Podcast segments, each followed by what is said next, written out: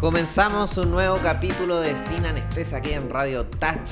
Estamos con los panelistas estables acá. Eh, me acompaña Jorge Rojas, bienvenido, economista del CEL, eh, destacado acá con sus números que nos va a sorprender hoy día. ¿Cómo estás? Bien, muchas gracias. También nos acompaña Álvaro Concha, presidente del Partido Libertario. Bienvenido, ¿cómo estás? Muy bien, Giancarlo, muchas gracias por la presentación y encantado de estar acá nuevamente. Perfecto, y aquí también estamos a mi izquierda Rodrigo Prenafeta, también vocero del Partido Libertario, acá con su canal de YouTube, con la cantidad de seguidores que también nos va a aportar hoy día con sus opiniones. Sí, muy feliz de estar acá, espero que tengamos un programa interesante y veamos qué está ocurriendo en la actualidad en Chile. De todas maneras, en, Chile, en China, en, Europa, en Italia. En Italia, está todo... ¿Todavía existe Italia? Está todo mezclado, está todo mezclado porque están pasando muchas cosas y Chile parece que le estuviera lloviendo sobre mojado porque en el frente interno, frente externo. Parece que después de que cantamos el himno en el eclipse nos vinieron todos los problemas, como dice el meme. ¿Y, qué pasa, Jorge? ¿Cómo explicamos esto del dólar? Es imposible no partir hablando del dólar. Eh, la gente que le está afectando directamente esto. Quizá el dólar hoy día no nos genera y es como hacer un meme, subió el dólar. Pero los impactos que tiene en mediano plazo son gravísimos. Exacto, en el corto y mediano plazo. O sea, el dólar pasó la barrera psicológica de los 850 ¿A pesos. ¿A qué te refieres con la barrera psicológica? Porque la gente dice que aquí... O sea, eh, el dólar, recordemos que hace un año aproximadamente, el dólar estaba a 660 pesos. Y cuando antes de que comenzara el desmadre social estaba alrededor de los 730 y ahora está en los 850. Entonces, claro, se generan barreras psicológicas que eh, usualmente son los 700, 750, 800. Ahora está de 850. Que son las bandas donde que, son, que son ciertos valores que uno eh, dice, si, pasa de este valor, eh, hay que empezar a preocuparse. Ya, o sea, ya hoy día terminó sobre los 8.50, en 8.53. Eh, y a diferencia de lo que dice, lo que decía en algún momento la candidata presidencial del Frente Amplio, eh, o también en su minuto eh, Daniel Jaue, que la gente compra en peso y que el dólar da un poco lo mismo, hay un efecto que se llama pass-through, que básicamente significa que el efecto se, se traspasa a la economía local, producto de que uno no, no consume solo bienes que son producidos domésticamente también consume bienes extranjeros. Y esos bienes extranjeros, se, eh, eh, claro, que se importan, eh, son bienes que se pagan con la divisa internacional, que es el dólar. Entonces, cuando yo quiero comprar una manzana extranjera que vale un dólar, ahora necesito más pesos que antes. ¿ya? Entonces, pensemos en una pyme que, que importa productos por 10 mil dólares. Si le aumenta en 100 pesos el tipo de cambio, o sea, esos 10 mil dólares se transforman en un millón de pesos al tiro.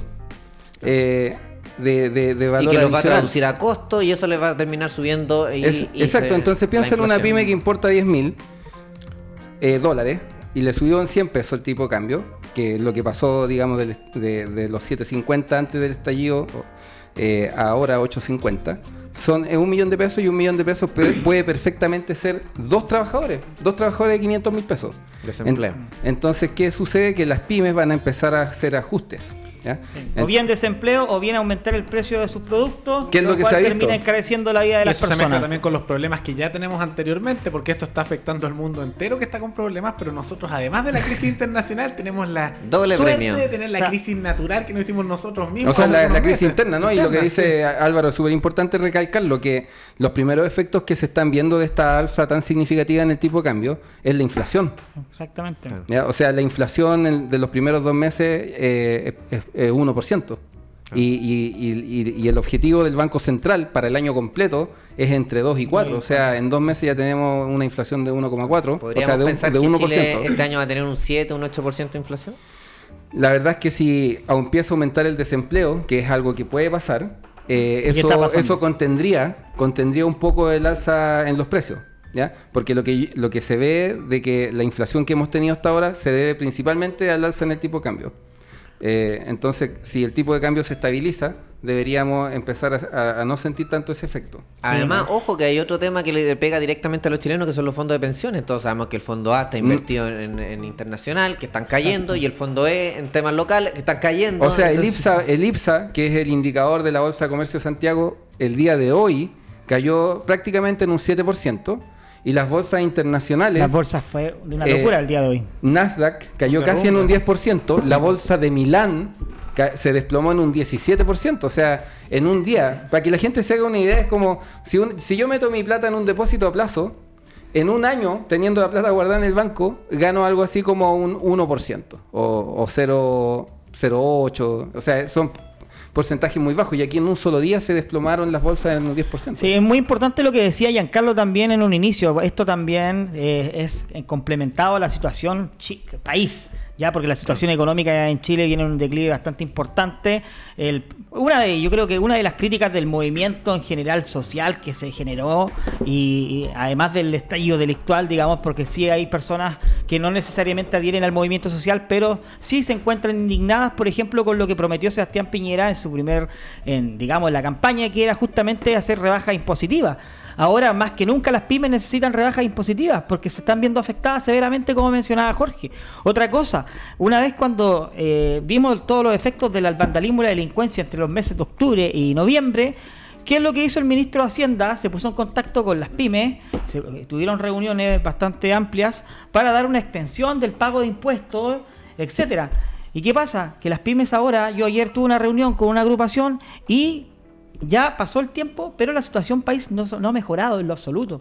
Y hay muchas personas que no pueden pagar sus facturas, lamentablemente. Hay muchas pymes que ahora están con el agua hasta el cuello. Y desde el gobierno no han tomado ninguna medida económica que vaya en beneficio de ellos. Sí, y lamentablemente, no, como dicen, no se toman medidas. Y cuando se toman medidas son casi de subir impuestos, porque es lo que pide generalmente la izquierda. Y hay que tomar como ejemplo, yo creo, lo que ha hecho Estados Unidos. Donald Trump ha hecho ciertas restricciones económicas, pero por ejemplo, para bajar la crisis, pidió al Congreso y ahora se están votando bajas de impuestos. Entonces dicen, para que los negocios no quieren y la, poco la calidad de vida se mantenga, vamos a disminuir los impuestos. En cambio, ¿qué ocurre aquí? Las pymes le dijeron, no, vamos a hacerle ciertos subsidios, el gobierno se va a encargar, se habla de alzas de impuestos, entonces no se toma ninguna solución que realmente ayude, solo va a empeorar la crisis y además nos va a endeudar más internacionalmente.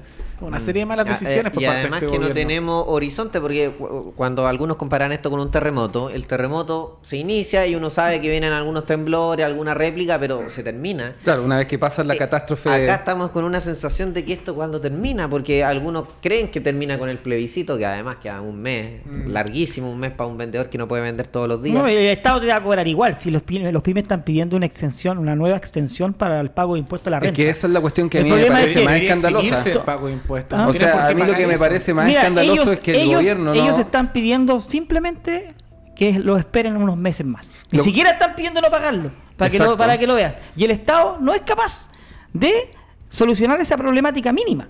Si en el fondo es que ellos dicen, ¿qué es lo que está pidiendo la calle? Más temas sociales. Entonces tienen que a quién tienen que pasar la máquina por cómo se dice coloquialmente. Porque a mí, a mí me parece o sea, una cuestión. Tú como economista lo sabes y lo tienes más que claro. La pirámide tributaria en Chile terminan pagando más impuestos la clase media y los que menos tienen. Los que más pagan impuestos. hay, hay, un tema de base y de tasa, pero efectivamente, o sea, cuando ocurrió todo esto, cuando tuvimos ese fin de semana del terror que se saqueaba, se incendiaba, etcétera, y que eso de que, todavía no termina. Y, que, no ha terminado y que anoche, anoche vimos una reactivación de lo mismo acá en Santiago, en distintas comunas.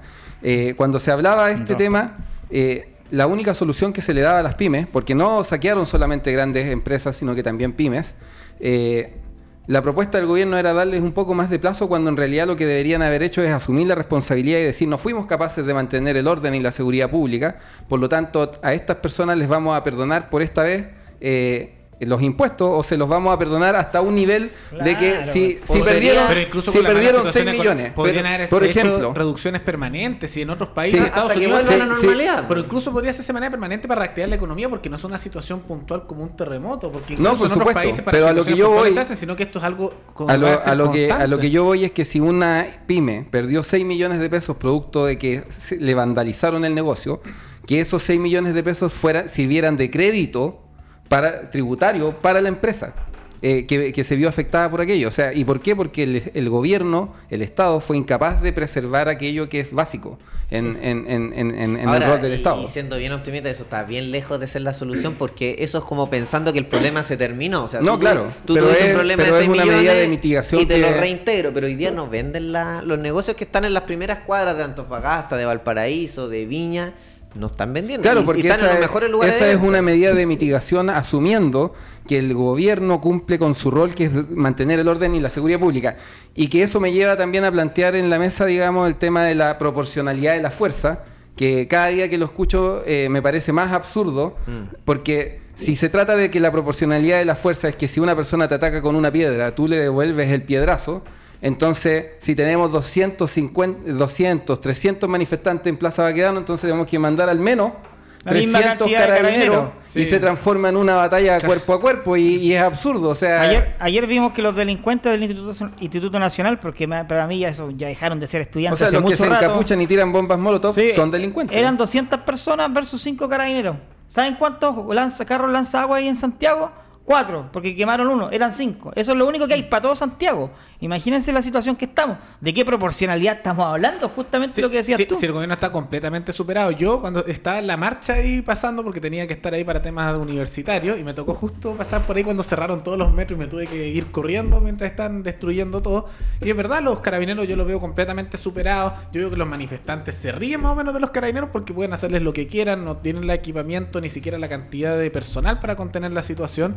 Y nos vemos en que por eso esta situación probablemente se prolongue. No podemos esperar que esto se solucione en el corto plazo, incluso en el plebiscito, yo creo que gane el apruebo o el rechazo, va a continuar la situación, porque si la policía está superada, ¿quién va a contener a los criminales que están interviniendo en esta situación y se aprovechan, de aquellos que les gusta el caos? Es incontrolable. Exactamente, y, la y de nuevo el tema de la proporcionalidad en el uso de la fuerza es una cuestión ab- absolutamente ridícula. Pero o sea, a mí lo que me llama la atención es que esos temas sean como temas de discusión. Eso no debería estar en un protocolo de- histórico permanente que uno sepa que la proporcionalidad no puede ser.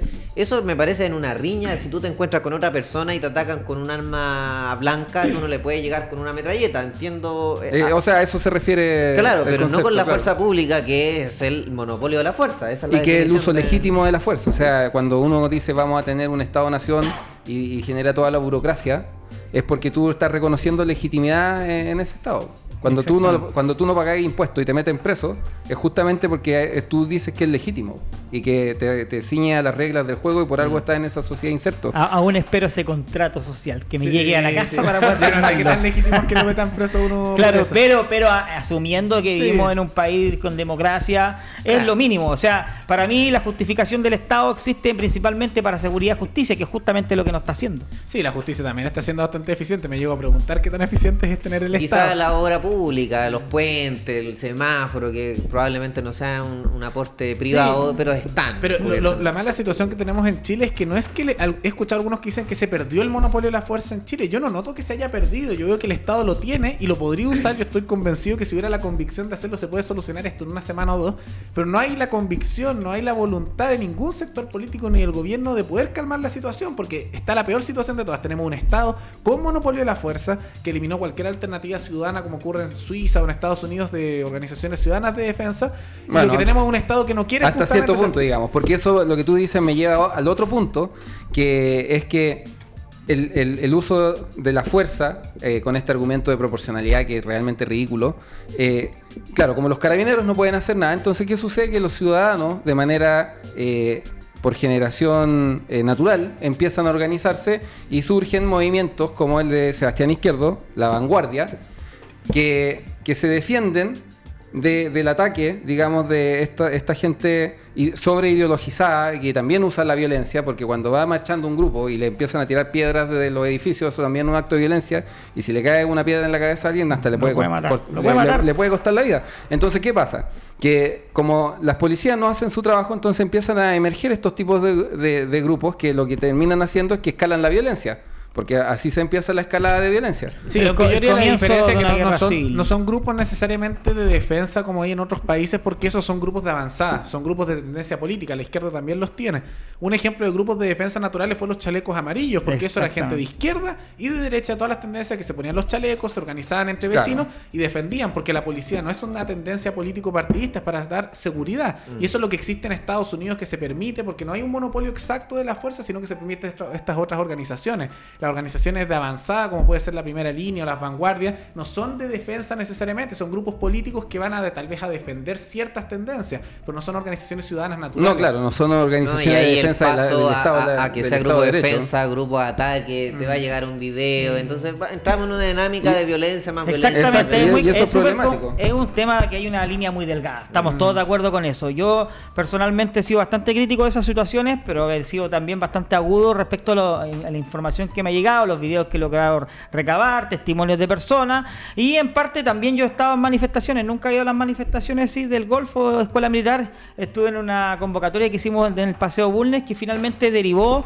era algo que no estaba preparado en una, una marcha a Plaza Italia, y llegamos a Plaza Italia, y un grupo de personas que finalmente, dado el contexto, igual hay que explicarlo un poco, la emoción de llegar ahí, un grupo del rechazo, algunos se quedaron tomando fotos y unos primeras líneas se acercaron y lo agredieron. Ya dado ese conocimiento, yo lo que podría eventualmente justificar, obviamente, que existan, por ejemplo, los cascos o que existan los, escudos. ¿Por qué? Porque vimos la imagen en la última manifestación que en Providencia le arrojaban botella.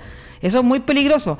Pero lo que dice eh, eh, Rodrigo también es muy cierto. Está bien, una cosa es la defensa, lo que decías tú, perdón, eh, Giancarlo, una cosa es la defensa. Pero hay una línea muy delgada porque hemos visto también que han reaccionado de forma muy agresiva hacia las provocaciones. Y ese es un tema muy complejo, es una línea muy delgada. Entonces ¿Qué quiero decir con esto? Es que esto es básicamente ver la violencia de la primera línea, que es muchísimo más agresiva, eso está clarísimo. Estos tipos son violentos, son agresivos, pero es un porcentaje mínimo en comparación a lo que viene haciendo la izquierda desde octubre. Sin embargo. Y mínimo en cantidad también, porque y, mínimo en cantidad, pero ¿qué es lo que hacen?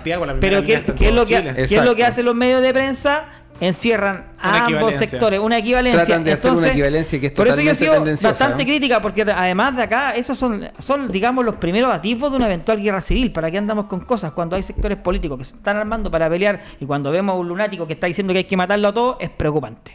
Absolutamente de acuerdo con lo que dice. De, de todas maneras, yo quiero destacar que yo por eso creo que todavía el Estado tiene el monopolio de la fuerza, pero no lo utiliza, porque insisto, esos son grupos de avanzada que es distinto a grupos espontáneos ciudadanos como eran los chalecos amarillos. Porque yo me acuerdo cuando surgió eso y yo apoyé esa idea porque me parecía legítimo que los vecinos se defendieran. Pero lo que terminó ocurriendo, y me acuerdo todavía, fue que el gobierno dijo esto es muy peligroso, ¿no? Hay que disolverlo. Y lo disolvió. Entonces al final el gobierno lo que tiene es quiere mantener el monopolio de la fuerza. Todas las fuerzas políticas te dicen, no, tú no puedes organizaciones ciudadanas de defensa como eran esas, sin tendencia política partidista, pero después no cumplen su rol. Entonces estamos en la peor de las situaciones porque se impide legalmente que se organicen los ciudadanos para defenderse y después el Estado que tiene el monopolio de la fuerza decide no utilizarlo. Es básicamente tomó todas las herramientas y no las usa. Lo que no nos estamos dando cuenta es que el problema cada vez crece más.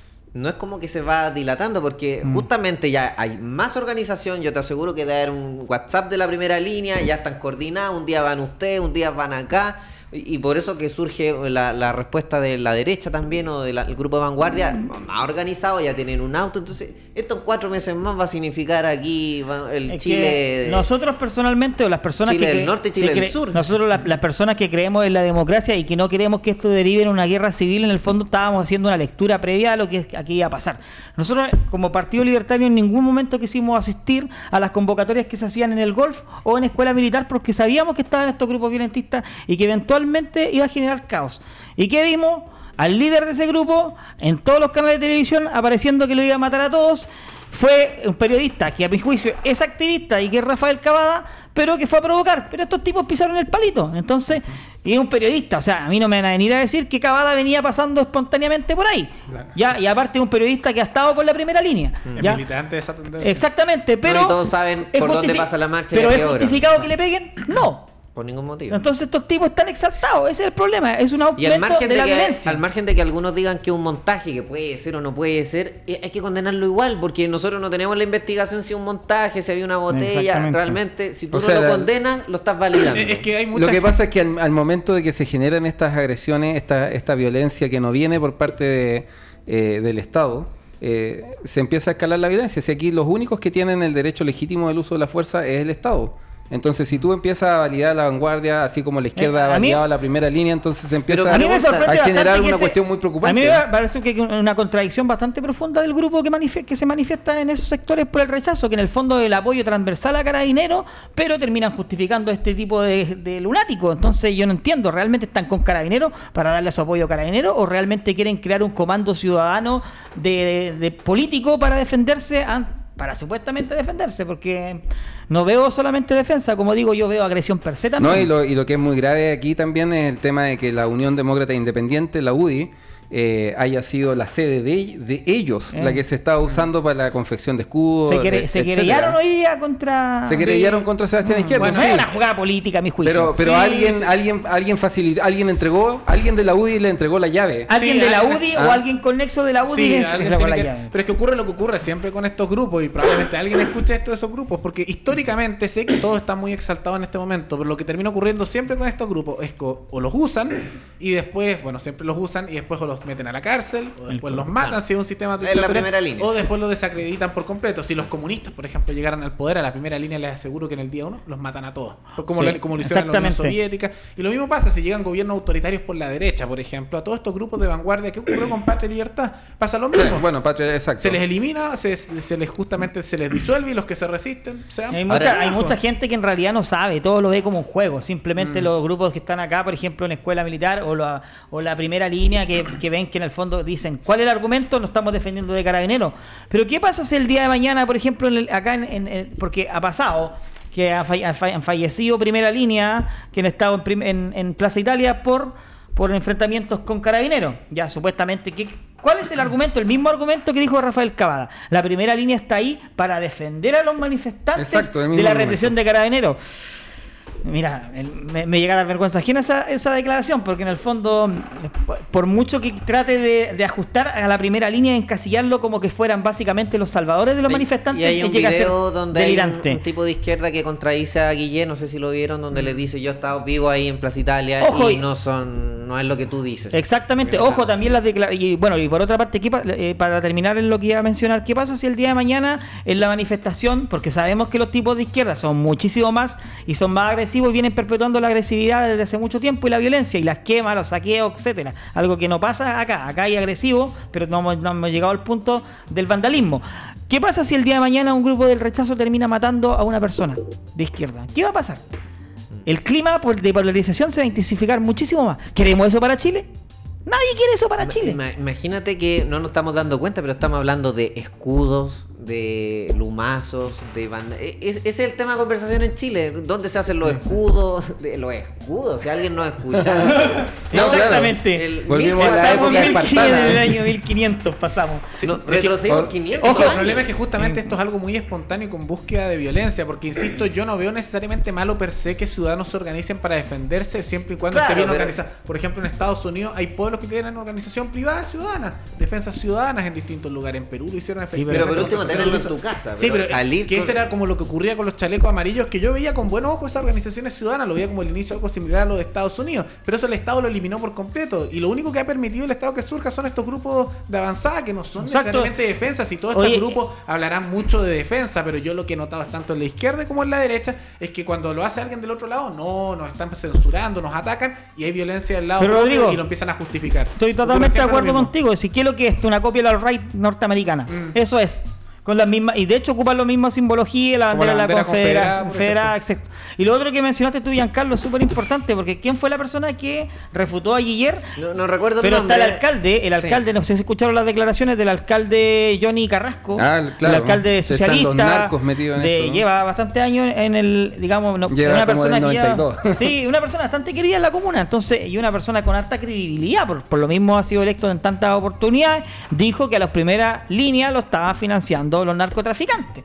Y esa es una, un secreto a voces. Bueno, ahí lo tienen por palabras de un querido socialista, lo está diciendo. No es un invento de la UDI, no es un invento de los libertarios, no es un invento de, de la derecha, como, como diría Fernando Villegas. No, lo está diciendo un socialista. Entonces, y empecemos que a escarbar bajo el río y, empezar a darse y- y cuenta dejo de pregunta, responsables. ¿Será que hoy en ciertos barrios están ocurriendo cosas? Porque de repente se, se acabaron los portonazos. ¿Ustedes creen que se acabaron los portonazos? No, O- claro, o ya hay- no hay una noticia? No, porque desviación los de portonazos, en no, ese siempre, los portonazos los cambiaron por saqueo. Si eso no, es. no, pero no será que, como está en la primera línea con Carabineros enfrentado ahí, en los barrios hoy día está pasando de todo y no se está sabiendo Bueno, también eso se También asocia puede ser noticias de hace Mm. algunas semanas que anunció el fiscal nacional que los crímenes de narcotráfico habían bajado. Y uno se preguntaría por qué. Porque habían aumentado los de saqueo. Sí, Entonces, no, yo creo que yo está lo asocio más a los criminales que tal vez le pagan a gente para manifestarse y que hagan desorden. Carabinero está enfocado y después dicen ganamos más plata saqueando y robando en masa que vendiendo droga, por ejemplo. Entonces al final se empiezan a decir esto es más lucrativo. Cambiaron porque de- hay cambiaron de rubro, Sí, cambiaron porque de cambiaron de rubro. O sea, se están reasignándose producto de que el costo, el costo de oportunidad de vender droga, eh, eh, o sea, el costo de oportunidad de saquear es vender droga y, y saquear es más, Pero- más pero rentable y es así de sencillo. Si esta eso- cuestión eso- es una cuestión económica también. Eso pensando que se cambiaron unos de lado en el fondo. Pero pregunta, si hoy día llega una llamada de San Bernardo que están vendiendo No, droga, pero si ¿un por ejemplo una, hoy día cuestión, una, una cuestión que se, que- una cuestión que se conversaba mucho y que era un reclamo de las municipalidades, era justamente que habían bajado las multas de tránsito. Y claro, es porque los carabineros Ah, sí. no están sacando En parte Viña porque Mar, están en otros temas. en cualquier lado, las veredas, O sea, los grifos, y, por ejemplo, escuchaba a Agustín Esquela eh, en una entrevista que le dio al Mercurio, que él reclamaba eh, bastante vehementemente de que habían semáforos que no funcionaban en Viña y que no entendía por qué no había un carabinero eh, dirigiendo el tránsito y decía, siento que los carabineros están de brazos caídos. Y lo que pasa con los carabineros es que están exhaustos porque llevan cinco meses Además luchando me- prácticamente cuerpo a cuerpo Y además es con estos delincuentes. peligroso poner un carabinero solo al medio de la Por calle. supuesto, entonces de repente tú tienes estos pensadores de la élite que son muy inteligentes y, y que han transmitido mucha sabiduría en su época, pero que tú los ves ahora y que claramente les falta salir a la calle. Sí, pues es, Eh, es el y- mismo y- que, y poder que hacer los creía en el socialismo libertario, Rodrigo. Ah, sí, o Él es. Agustín Esquiela, para que te haga una imagen en qué mundo Claro. vive. No, si es una locura eso mental. Pero, pero claramente los ambulantes, el estacionamiento, los partos, y ya estamos en un estado. Yo creo que retrocedimos unos 20, 30 años. Sí, probablemente, pero también esto O nos sea, muestra la- el mal equipamiento barrios- de la policía. Si el mismo presidente Piñera reveló algo que antes no se sabía, que no hay suficientes carabineros, que el equipamiento era de la década último, era 80. información privilegiada, Así, claro, y, y- y nos- y yo me acuerdo de esa entrevista, le dice, pero ¿cómo es esto posible? ¿Cómo no se supo antes? Entonces más o menos como que no había No suficiente era prioridad, fondo, no era prioridad porque era un país cosa. ordenado. Había- no, Tenía un país relativamente ordenado, Bueno. entonces no era Sí, pero prioritario. ¿cómo, cómo puede ser que equipamiento de policía se la década de los 80? ¿Y a dónde está, la, dónde está la Ani ahí? Leyendo lo que podría eventualmente pasar. Pro- probablemente chequeando el Twitter, porque yo Eso creo que cualquier hace, persona parece. que chequea el Twitter tiene más inteligencia que la ANI. Una- es una locura porque se supone que tenemos agencias de inteligencia y les pasan millones y millones de pesos y después parece que lo único que hacen es leer el diario. O sea, nosotros pa- parece que hiciéramos mejor investigación que ellos. ¿En qué se dan nuestros recursos públicos? Ahora haciendo política ficción, porque al margen de que lo ha hecho mal el gobierno, malas las formas como han actuado, pero igual es complejo, porque claro, si tú decís voy a ocupar el monopolio de la fuerza y va, lo vamos a ocupar, quizás por día van a empezar a morir 7, 8 personas y alguien... Es que sabes que ni siquiera se requiere de matar gente. Aquí lo que se requiere es que cuando tú lleváis preso 44 personas, los 44 queden en Claro. prisión Sí, preventiva y no sí, que salgan eso es. 43 libres. Porque además estaríamos avanzando, porque en estos cuatro meses habrían 5.000 personas menos que estarían en las calles. Sí, pero en vez de estar no, hablando de una pero- reforma carabinero, deberíamos estar Sí, hablando de una reforma además que cuando tú metiste- cuando- lo- los carabineros hace poco detuvieron como a 60 de la primera línea. Y era porque y yo me sorprendí antes por qué no los detenían. Y simplemente los rodearon y lograron detenerlos. Y, y al, al final muchos los dejaron libres, que es por culpa de los tribunales. Pero lo que podemos observar ahí es que se puede detener, simplemente darles prisión preventiva, incluso hacer cierta presión política al Poder Judicial. Y ahí se pueden hacer los cambios. Pero yo noto primero que a los carabineros no estaban usando estrategias para detener. Nunca los detenían. Ahora hace poco lo hicieron con asesoría Pero también, o sea, pero- y los tribunales también la idea fue-. Pero aquí también hay un Sí. problema. No, pero si más, más allá de. No, pero- y, y- y- y ignorando un poco eso, o sea, si nosotros miramos la cuestión legislativa, que hay un grupo enorme de diputados de izquierda que se opusieron a endurecer las penas, si nosotros dijéramos ya, los que están lanzando piedras encapuchados se dan presos 10 años, al momento que tú metes preso a unos 10 o 20 y lo, lo masificas, digamos, por, por, por los noticiarios, tú vayas a ver que la gente va a decir, chuta, me estoy arriesgando a irme preso por 10 años. Pero fíjense lo que pasó. Entonces se genera un desincentivo sin necesidad de disparar lo podría una sola bala. Pero fíjense que lo que pasó, ¿cuánto tiempo enarboló la bandera de los derechos humanos en la izquierda? ¿En qué derivó en una propuesta del Frente Amplio, de toda la banca del Frente Amplio para reestructurar Carabineros? ¿Qué pasa? Carabineros toma detenido a las primeras líneas, el otro día sale libre. ¿Qué hace Blumen? Una reestructuración de Carabineros la próxima semana. ¿Y qué pasa? Los delincuentes en la primera línea siguen saliendo libres. Entonces está eh, gobernando con las banderas del Frente Amplio, en vez de hacer una reforma judicial para que los jueces, activistas que tenemos actualmente en Chile, no dejen libres a esos delincuentes activistas al, y muy bien pagados y, muy bien pagados. pero eso yo digo que es una falta de voluntad del gobierno porque y que son inamovibles la izquierda le pidió la ex concertación que tiene representación política todavía desde la DC hasta el Partido Socialista que, eh, que justamente ordenara nuevamente el país. Se lo pidieron a Piñera y respaldo. Hay falta de voluntad política. Y Piñera podría poner leyes con sanciones más fuertes de las condenas, haciendo un decreto con fuerza de ley. El presidente tiene esa facultad y el Congreso se lo podría votar, pero eso tiene la duración de un año. Pero incluso si lograras por un mes tener penas más altas, mandas a prisión preventiva y tienes el apoyo político de la centro izquierda, podrías ordenar el país en una semana. Pero hay una falta de voluntad. No es que no se pueda, es que el gobierno no quiere hacerlo. ¿Y cómo lo haría Estados Unidos si le pasara algo similar? ¿Cuál crees tú que sería la.? O sea, en Estados Unidos tú le decías a una. No, no, lo que pasa es que yo En Estados Unidos una persona te, amenaza con una cuchilla y pa, pa, el problema resuelto.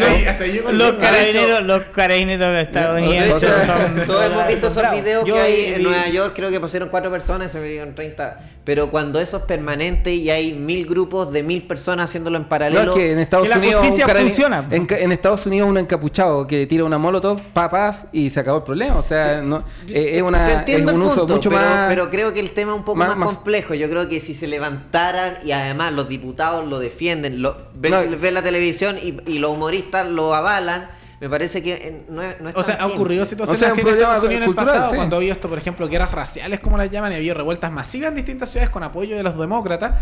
Lo que ha hecho ahí la policía es que llegan contingentes masivos, llaman a la Guardia Nacional y golpean a todos hasta que se los llevan detenidos. Es que para que entiendan igual el, partido, el Partido Demócrata es como la UDI aquí. Para que vean cómo está corrido el eje político como en Chile. Nacional ahora. Como sí, como RN. Ah, eh, con ese sentido más fácil. Pero, pero ojo, yo y con creo un socialista que, es socialdemócrata Lo que está sucediendo en Chile, yo creo que es, eh, es un tremendo experimento que lo, está, lo debe estar viendo la inteligencia de Canadá, de Alemania, y decir, oye, ¿qué tipos tan ineptos? se te levanta un grupo, no los contiene rápidamente y ahora en cuatro meses estamos hablando de guerra civil, estamos hablando de que todos los días puede morir alguien. Yo creo que ellos se tienen que dar cuenta que estos problemas se apagan el primer momento que se enciende, porque después ya no. Yo creo claro, que. o sea, yo creo que todavía se puede. Se, pueden apagar posteriormente. Por ejemplo, en Colombia esto partió similar y duró una semana de violencia fuerte. Pero como vieron lo que ocurrió en Chile, primero hubo una organización ciudadana y después la policía fue súper dura. Y lo que hizo el presidente Duque, que tampoco es muy de mi agrado, pero lo que hizo fue justamente dureza, metió detenido a todas las personas que eran violentas, apoyó a las organizaciones ciudadanas en vez de suprimirlas como se hizo aquí en Chile, y después dijo ya, y vamos a discutir las cosas, pero la violencia se acaba en el Y ojo que hablando de Colombia, donde los narcotraficantes sí financian delincuentes. Y existe la FARC, guerrillas comunistas, o sea, están a otro nivel. Y Duque es un tipo que no es necesariamente tan duro. ¿no? el problema más grave de, seguridad pública casi. Es que aquí también hay un problema que es de liderazgo, o sea, aquí hay un problema enorme de liderazgo por parte del presidente. El 6%, cuando nos dicen, cuando me dicen ustedes son del 6%, me llega a risa, no sé, porque digo, hace mucho rato yo soy del 94, ¿Quién es el 6%? Los que apoyan a Piñera Yo creo que el 6% son aquellos que están en el gobierno y la familia de los que están en el gobierno. Trabajando en el Estado, ahí están. Esos son. Exacto. La familia por cuatro, todos los que trabajan. Ahí ese, ese es tu 6%. O sea, es la gente que está asociada de alguna manera al gobierno. Eh, y que justamente uno de los temas que aquí esta cuestión tiene que ser una oportunidad también para pensar en reducir de manera significativa a los operadores políticos, mm. Cosa de poder usar esa plata para financiar justamente y apoyar a las pymes, que se van a quedar sin liquidez no necesariamente no van a tener solvencia, pero si no tenéis liquidez, lo mismo. Al final igual se te genera un problema tremendo. Entonces, aquí hay un problema de, liderazgo y, que de verdad parece este un gobierno más de izquierda. Y no y ni siquiera de la izquierda de la concertación, sino que una izquierda así como nueva mayoría, nueva mayoría los, últimos, los últimos meses, digamos. Sí, de todas maneras yo no creo que esto llegue a una guerra civil, no creo que estén las condiciones porque para eso siento que tendría que haber un quiebre en las Fuerzas Armadas, cosa que no veo que ocurra. Lo que creo ah, que, es muy... que antes de eso llega la Fuerza No, no, es que ni siquiera creo que va a ocurrir como ocurrió en Argentina o como ocurrió en Brasil en 2016. Va a haber un año o dos que van a ser durísimos y va a ser muy violento, pero después va a llegar algún momento en que haya elecciones presidenciales y puede que se adelanten si sacan a Piñera y ahí va a llegar alguien. Y ese nuevo gobierno va a ser como el que va a buscar un liderazgo y ahí se va a acabar todo, porque si llega la izquierda moderada o dura, van a acabar con la violencia porque van a ser duros. Si llega la BIM probablemente se extienda, que creo que es con la peor opción posible. Y si llega cualquier otro gobierno también van a rechazar la O sea, la BIM es una malísima opción porque imagínate que están sacando un gobierno de derecha para meter a otro que viene de la UDI, que es un partido de derecha. O sea, no tiene ningún Por sentido. eso tiene que llegar el siguiente gobierno con la legitimidad electoral y el primer día, y esto tiene que ser el primer día, tienen que restablecer el orden. Y debe ser una de las propuestas de decir vamos a rechazar la violencia de donde venga, vamos a restablecer el orden y no pueden decir que está deslegitimado porque va a tener el apoyo de una elección recién hecha. Eso es lo que debería ocurrir. Y tiene que ser alguien que no venga de las viejas prácticas políticas. No, o sea, eh, Esto es seguir un modelo similar a lo que ocurrió en otros países. Va a llegar un outsider, alguien que fuera de la política. En Estados Unidos fue Trump, en, Brasil fue Bolsonaro, en Italia Salvini. Alguien va a llegar que va a ser como esta Y figura. lo, de lo curioso es que de los que se mencionan no hay nadie de izquierda en los primeros tres lugares. Entonces No, ahí por- claramente... La bien sería como el ¿Eh? de izquierda. ahí. claro. No, pero, o sea, lo que, lo que claramente se necesita aquí es un outsider que tenga claridad de cómo mejorar la economía, que va a ser un problema que nos va a golpear de manera eh, prolongada. O sea, primero tenemos todo lo que es la crisis internacional, más la crisis interna que hemos tenido, la destrucción de puestos de trabajo.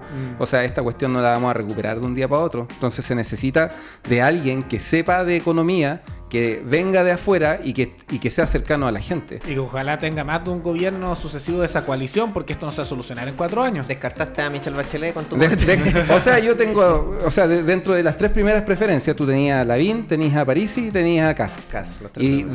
de, de- de la- de- de esos tres, el que cumple con las características que yo he mencionado es Parisi.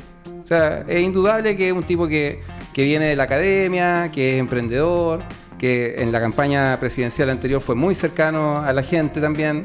Y Entonces, es transversal hoy. y es transversal, porque esa es la otra cuestión, que tú aquí necesitas transversalidad para poder llegar a los acuerdos que se necesitan. Eh, porque aquí hay una guerra de trincheras que justamente es lo que evita que se, gene- se generen los acuerdos necesarios para poder avanzar y restablecer el orden y la seguridad Sí, pública. Por, eso probablemente yo creo que va a ser alguien el siguiente presidente como París y si es que se lanza, tal vez puede ser alguien como Farcas que cumple también esos roles, o quién sabe, de repente va a llegar una figura de afuera, no sabemos todavía si puede surgir. Pero es que el pelo figura. de Farca, no sé, no me motiva mucho. Ahora Es como Michelle lan- Bachelet. Pero eso- ese fue mi momento superficial de, si de se la lanzara semana. Farca como está el país, nadie lo descarta que puede... No, o ganar. sea, Claro, yo porque- creo que es mejor que- es mejor empresario que Lavín de todas maneras. Por eso, pero va a ser alguien de afuera de la política, porque la política está tan desprestigiada. Ahora lo, lo- lo triste de La, la po- política y los partidos políticos. Sí, las pocas cosas que ha dicho Farca del lado político, hay que tratar de entender, eh, es más del lado socialista, lo que ha dicho Farca públicamente. Yo creo que Farcas podría ser el perón O chileno. sea, es que es súper fácil ser socialista cuando Sí. estáis forrado en plata. ¿no? Claro, así que, oye, se nos está acabando el tiempo, siempre se nos pasa muy rápido acá en Sin Anestesia, así que van a quedar varias cosas pendientes. Esperamos que ah, y una encuesta cortita, eh, rechazo, gana. No, no les voy a preguntar si va, si, por quién votan ustedes, pero ¿creen que se revierte este Yo creo que va a estar muy disputada. Por hecho que o todos sea, creen que va a ganar el yo, apruebo. yo creo que va a estar súper disputado. Yo creo que va a estar eh, voto a voto la, la disputa. ¿Algún y si- porcentaje? y- yo creo que va a ser 51 por el rechazo, 49 Mira. pro. Y si tuviésemos más tiempo, estaría mucho más seguro de decirte ese porcentaje. Mira, yo creo que Va a quedar grabado, así que va a estar, pueden- va a estar muy peleado, pero hace poco salió una encuesta en una universidad, no me acuerdo, la Universidad Una- me parece que salía que el rechazo estaba en 36, una- 36%.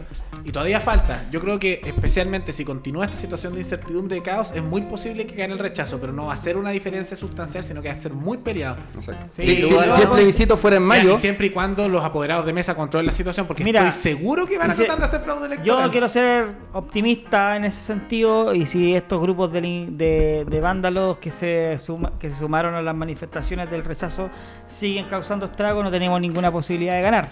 Si se logra mantener, eh, alejar la violencia, al menos de ese sector, y el rechazo logra también tener un relato im- importante, yo creo que lo podemos ganar. Yo creo que la violencia, igual en gran pese a que los medios están tratando de equipararla, la gente no es tonta. Mm. La gente sabe dónde partió la violencia, entonces por lo mismo eso lo asocian. En todas las encuestas que hemos visto, la gran mayoría dice, o sea, que está por- con el movimiento social, pero sí también está por poner mano dura. Entonces en O ese sea, más que sentido, con el movimiento, y está con las demandas. La gente Exacto, dice estoy con las Con demandas. las demandas, exactamente. Entonces, ¿qué creo yo que haciendo, si es que llegamos a ganar, estaría bien de acuerdo con lo que decía Jorge, 51-49. Mi, mi pronóstico es que si gana por menos de 5 puntos el apruebo, no hay plebiscito, el plebiscito de salida lo pierde. Así que ahí También. va a quedar grabado para que. Sí, yo, yo, estoy de yo lo que sí, lo puedo decir ahora. Ahora, si el seguro plebiscito que fuera sí en mayo, sí, junio, el plebiscito ganamos. de salida, si gana la pro, lo va a ganar el rechazo. Estoy seguro que el plebiscito de salida al gana. final eso es lo importante porque la nueva constitución Porque si sacamos más de un 35%, yo creo que va a ser así en el siguiente, en las elecciones del plebiscito, yo creo que fácilmente podemos conseguir un 15% más en, dos 7, que un 7 se cambie de Sí. bando y, Yo y creo que- listo. y, y es suficiente. Ahora, lo que ocurre ahí es, es- es difícil saberlo, pero, pero yo Ahora, creo que si la sí- constitución queda buena, todo el mundo vota a prueba después del plebiscito sale, así que. Pues. Con esta clase política y con O sea, los porque milagros pueden recuerden pasar, que la, recuerden hay que perder la fe. Recuerden que las- las- los partidos políticos son los que van a elegir a los constituyentes para que no le mientan a las personas. Así verdad. que nos vamos para que no se estresen más aquí nuestros radiocontroladores y volvemos el próximo próximo jueves, En en, dos jueves. jueves más. Así que nos vemos. Chao, chao. Chau, chau. Chao. Chao, gracias.